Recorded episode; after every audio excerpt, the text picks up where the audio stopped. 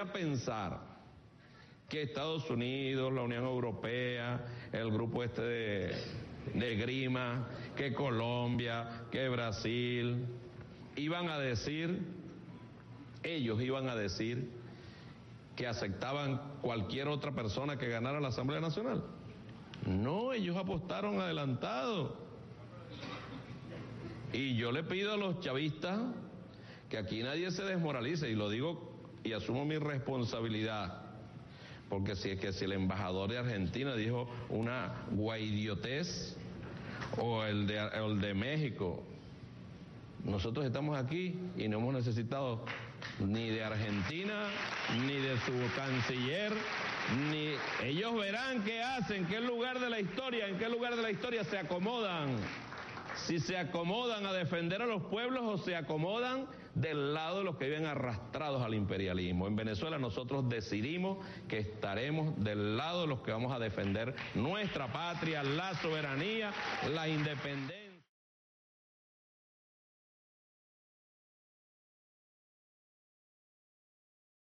sectores que están tratando de que la provincia que piensan en vez de en la lógica política en la gente. Está muy mal la gente. Pero Axel. Déjense de joder con esto. Está muy mal la gente. Pero, Axel, Siéntense y ¿Por ayuden. qué, Pero, Jorge? Donofrio, ¿me Explicarle puede cómo está explicar esto? ¿Me puede explicar por qué, por qué cuando Macri aumentaba los impuestos?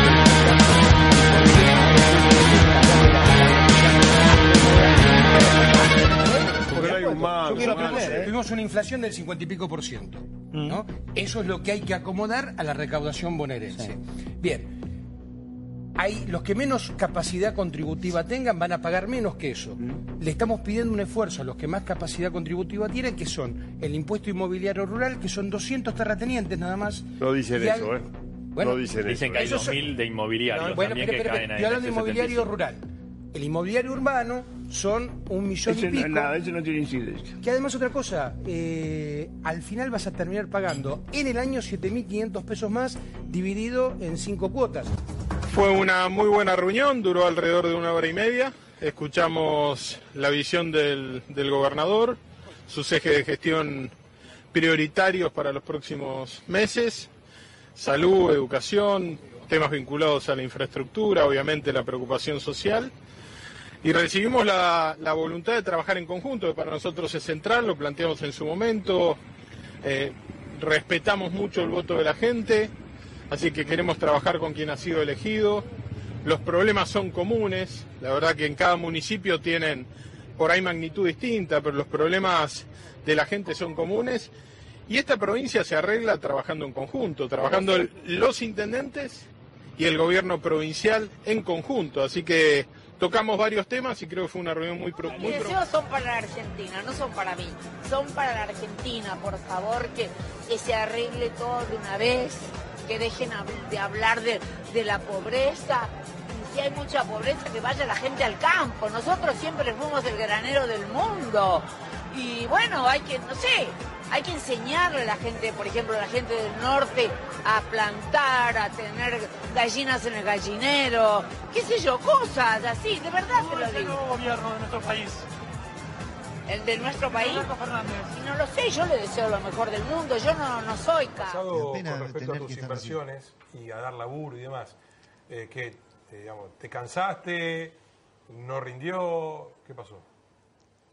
Sí, eh, un montón de cosas pasaron. Po- Porque cuando sos dueño de un lugar y tenés gente que vos le das trabajo, al mínimo detalle tenés tu juicio. y sí, me cansé de todo eso.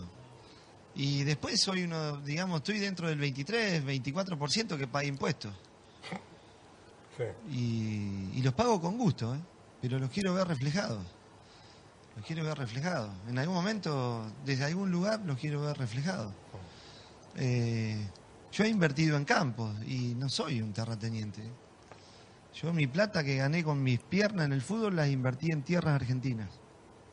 Y en un momento tuve que cerrar un tambo el cual producía 8.000 litros diarios de leche. Lo tuve que cerrar porque no, a mí no me daba. Y aparte tenemos cada vez más impuestos. ¿eh? Seguimos pagando y pagando. Agradezco por, por estar acá, por compartir con nosotros esta noticia. Es, una, es el lanzamiento del del nuevo programa de precios cuidados, que fue un programa que se inició, como se saben, en la gestión eh, de Cristina Kirchner como presidenta, que continuó el gobierno anterior y que hoy nosotros también en este, eh, en este nuevo relanzamiento eh, importante a la hora de, de cuidarle el bolsillo a los argentinos y las argentinas. El primer punto que tenemos que destacar es que este es un, un paso más en este objetivo de ordenar la economía. Eh, este gobierno que empezó hace unos 30 días aproximadamente se ha encontrado una economía fuertemente desordenada en diferentes aspectos. Uno de esos temas son los precios de la economía, este, niveles inflacionarios significativos y falta de referencias claras.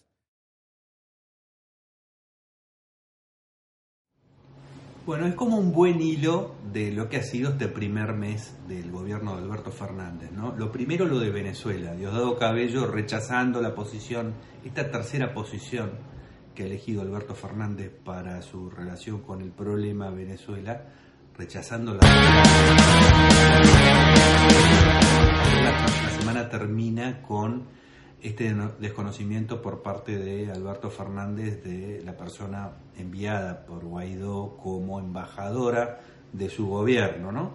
Eh, Alberto Fernández decidió romper la continuidad jurídica de la Argentina respecto de este punto y como si fuera una compensación, porque Diosdado Cabello lo había maltratado de esa manera, porque él había sacado un comunicado que era no, de apoyo, sino de crítico respecto de lo que habían hecho en la Asamblea al impedirle a Guaidó entrar eh, y demás, entonces Diosdado Cabello sale con los tapones de punta. Es interesante ver cómo en esta apuesta que hace Alberto Fernández de jugar a la tercera posición, le es aceptada esta, esta postura desde el lado de Estados Unidos. Elliot Abrams, de hecho, elogió a la Argentina y elogió a México como gobiernos de izquierda que estaban rechazando lo que estaba haciendo el gobierno de Maduro en Venezuela con la Asamblea, con Guaidó y demás, al impedirle su elección de manera física, ¿no?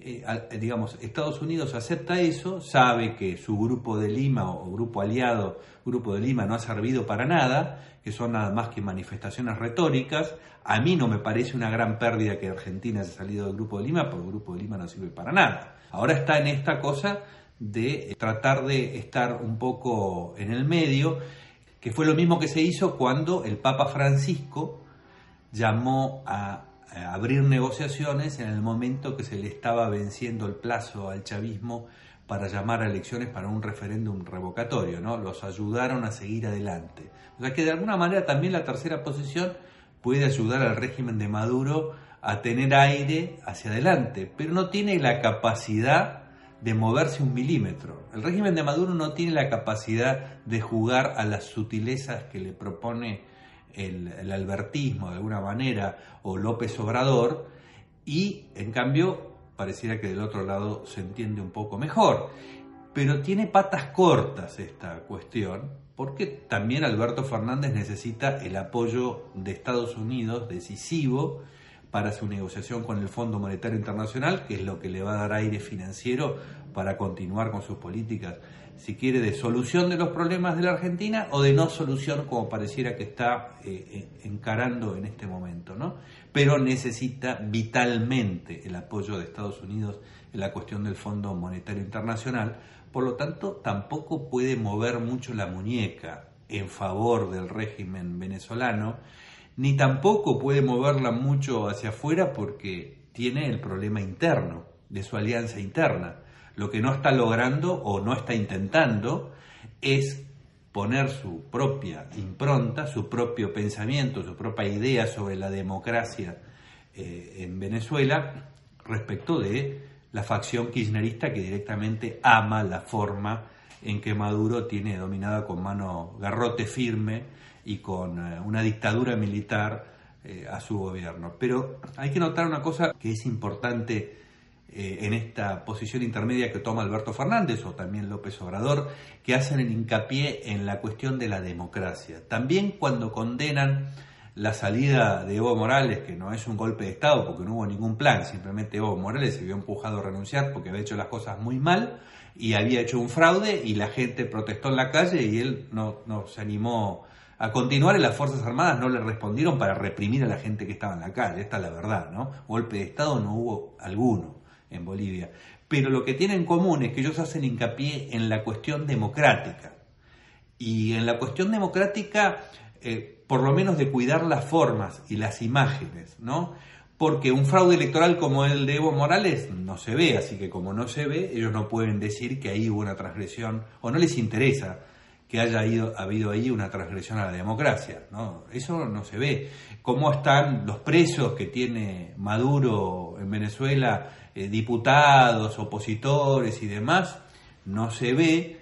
Se ve que hay elecciones, que fue electo aparentemente, aunque sea por fraude, pero fue electo. Hay una santificación, hay un ritual que le da este, ese lugar. ¿no? Y lo mismo de la misma manera juzgan a los demás procesos que ocurren en Latinoamérica.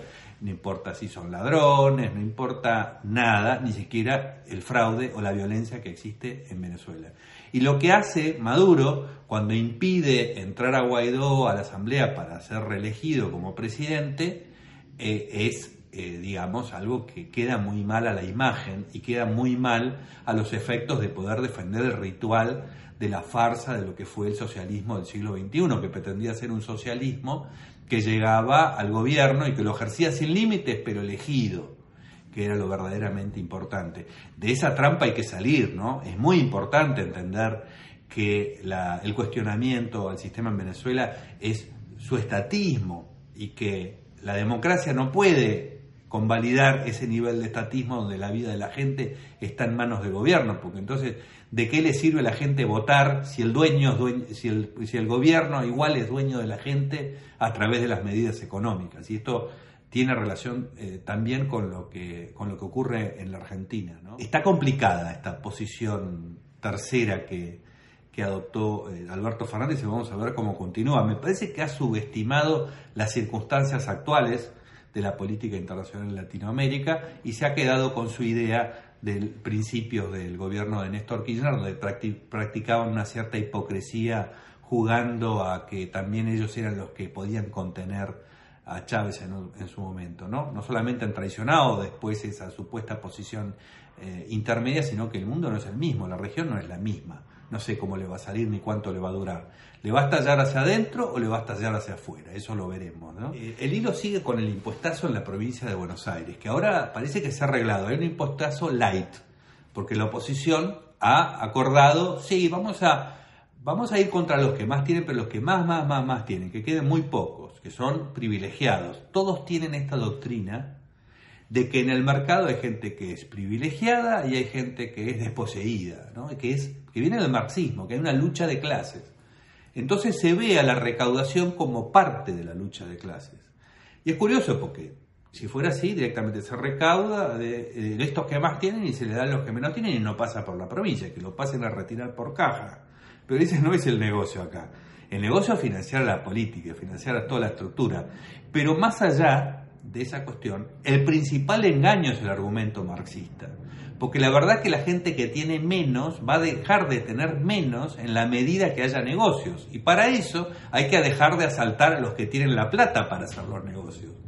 O sea, esta trampa en la que se mete todo el tiempo, esta, esta, esta gran estafa moral, que significa decir, no se preocupen porque estamos solamente asaltando a los que tienen mucho, Cuidado, porque más allá de que esto funciona desde el punto de vista del resentimiento que están tratando de crear en la gente, directamente se ven perjudicados aquellos que tenían la expectativa de tener un mejor sueldo o tener eh, mayor cantidad de clientes, ¿no?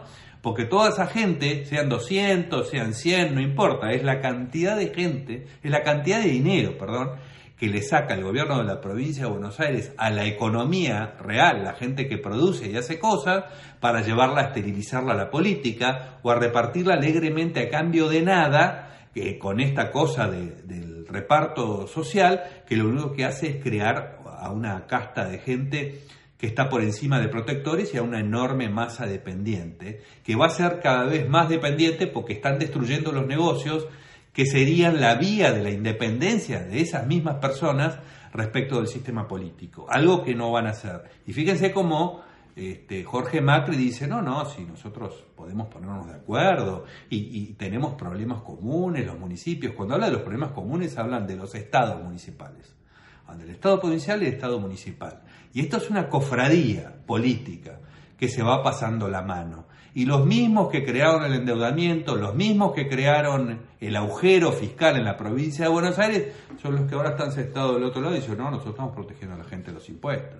Y cuando están de nuevo en el poder van a hacer lo mismo, ¿no?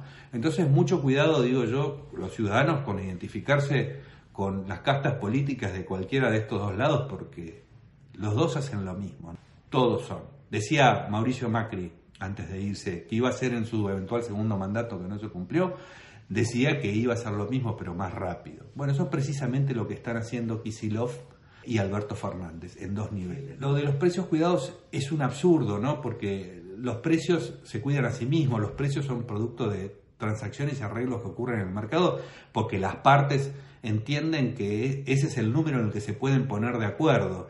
Y lo bueno que tienen los, los precios libres, que no hay otros, eh, no importa si son altos o bajos, la gran ventaja que tienen los precios es que nos informan de algo más que de contabilidad. Nos están informando justamente de economía, de qué es lo que hace la gente para obtener un litro de leche, cuánto está dispuesto a pagar, cuánto tiene que trabajar para comprar un kilo de tomates, cuánto tiene que vender para poder ir, de vacaciones.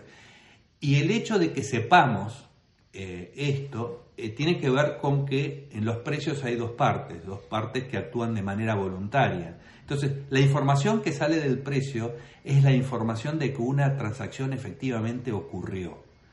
No es algo que quería el gobernante o quería el moralista, no, no, es algo que dos partes, dos partes se pusieron de acuerdo y esta transacción ocurrió. Por lo tanto, si yo quiero planificar a futuro, si yo quiero seguir produciendo, si yo quiero seguir vendiendo, que sea voluntaria esa transacción es la principal información.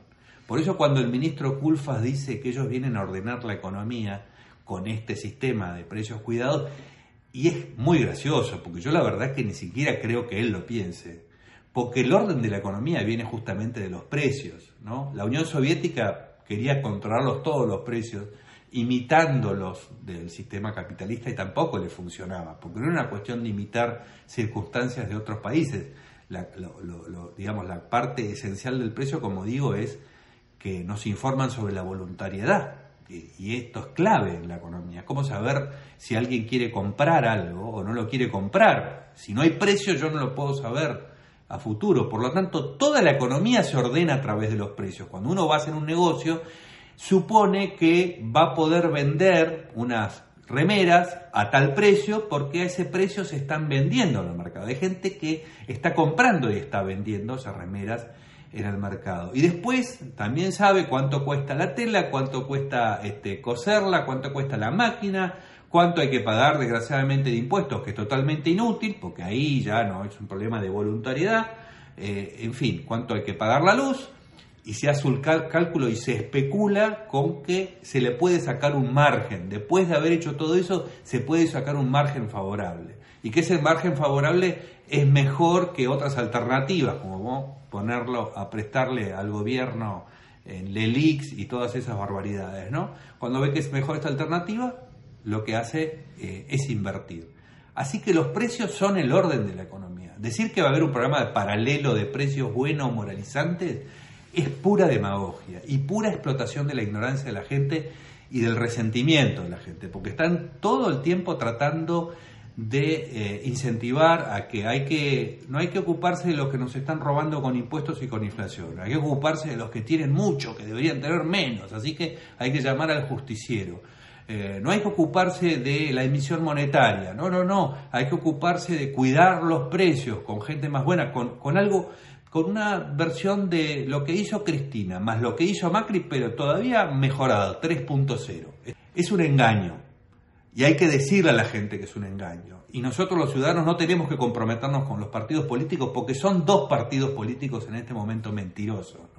Así que lo que tenemos que hacer, si queremos ser ciudadanos responsables, es informarlos y mostrarles cómo los están engañando y cómo los están invitando a ser resentidos, que es el peor negocio que se les puede ocurrir. Son 70 años de fracaso. Son generaciones de gente frustrada porque han usado el resentimiento social para obtener beneficios propios y privilegios que ya conocemos, ¿no? Después está en ese sentido lo de Susana Jiménez. A mí me tiene harto esto, esta costumbre de los diarios eh, y los medios en Argentina de agarrar las declaraciones de la gente de la farándula y ponerlas por ahí, porque se llena de clics, desgraciadamente, eh, como si esa fuera la información, ¿no? Alguien dice algo que por ahí está fuera de lugar, no es un negocio, no es un político, no, es un periodista, nada, por ahí su, su diagnóstico está mal. Pero quiero decir que en realidad lo que dice Susana Jiménez no está peor que lo que dice la mesa del hambre, ¿no? Susana Jiménez dice, ustedes plantan unas lechugas y, crían unas gallinas y con eso comen, los del norte, como dice, ¿no?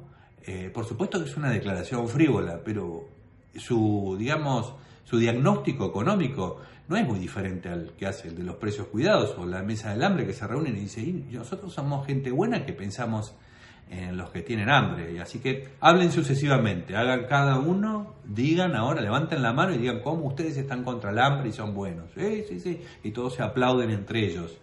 La verdad que es mucho mejor en ese sentido tratar de criar una gallina, un video en YouTube, verlo y capaz que es mejor. Por supuesto que eso no sirve para nada. La gente en la sociedad moderna le es mucho más barato trabajar en una eh, estación de servicio y con eso comprar la comida, que va a tener acceso a una variedad de comida que nunca va a tener con su propia huerta, ¿no? Esto es un disparate. Digamos, el problema de si hay hambre en la Argentina, que, o, lo cambiamos del hambre a otra cosa, pero hay mucha insatisfacción respecto de muchas cosas que la gente necesita, hay niveles muy graves, eso no va a venir del lado ni de, ni de aprender a criar las gallinas, ni mucho menos de la mesa del hambre, ni mucho menos de sacarle a los que más tienen, porque esos que son los que más tienen son los que deberían multiplicarlo y contratar gente y este, consumir, no como el Estado que lo consume pero no lo produce. Es consumiendo la gente que produce, hay que unir esto, ¿no? Lo importante para mí de Susana Jiménez, que ella debería saber y no lo sabe, es que a diferencia de lo de la mesa del hambre, ella lo combate de verdad, porque ella tiene un negocio que funciona, programa de televisión visto por millones de personas, que hace que muchos puedan poner sus productos ahí para venderlos. Así que ella combate el hambre como nadie, además de la gente que contrata este, para la producción.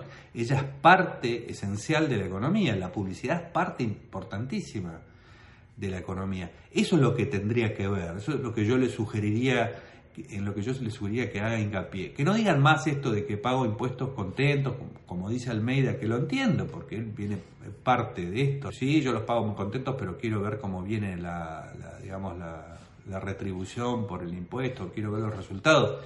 No lo va a ver a los resultados. Eh, hay, que, hay que salir de esto, porque no solamente la gente a la que le fomentan el resentimiento por los que más tienen, sino que los que más tienen también se lo han comprado de alguna manera cuando dan este tipo explicación. Y la gente de Almeida no depende cuando pague impuestos, eso es totalmente estéril. Lo bueno de Almeida es cuando pone el tambo. Entonces nosotros debemos estar preocupados porque Almeida y los que tienen menos son los que más se tienen que preocupar por el hecho de que Almeida no puede llevar adelante su tambo porque hay unas leyes laborales que también dan unos supuestos beneficios que después no son tales porque no hay trabajo, porque la gente se va. Esta es la cuestión, me parece que es la lección que tienen que aprender todos. Pero los primeros que lo tendrían que aprender son los que más tienen justamente, los que por lo menos deberían decirlo para defenderse, pero la verdad es que esta visión marxista de la economía la tienen metida todos en la cabeza. Esto desmiente totalmente la idea marxista del polilogismo de que las, eh, las, ideas marxistas las van a tener eh, los obreros, eso no se ha cumplido nunca, ¿no? Las ideas marxistas en realidad la, gente, la tiene la gente que está dando explicaciones por lo que tiene. Pero Almeida muy bien cuenta esto de, eh, y, hace muy bien en sacarlo a la luz e informar que él se está absteniendo de llevar adelante cosas en la Argentina como consecuencia de los impuestos.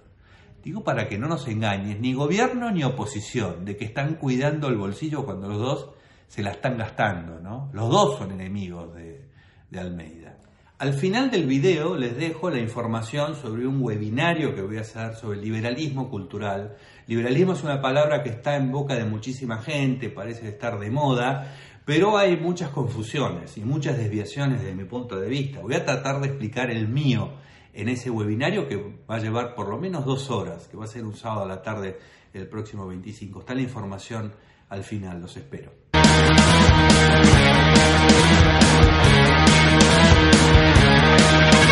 right back.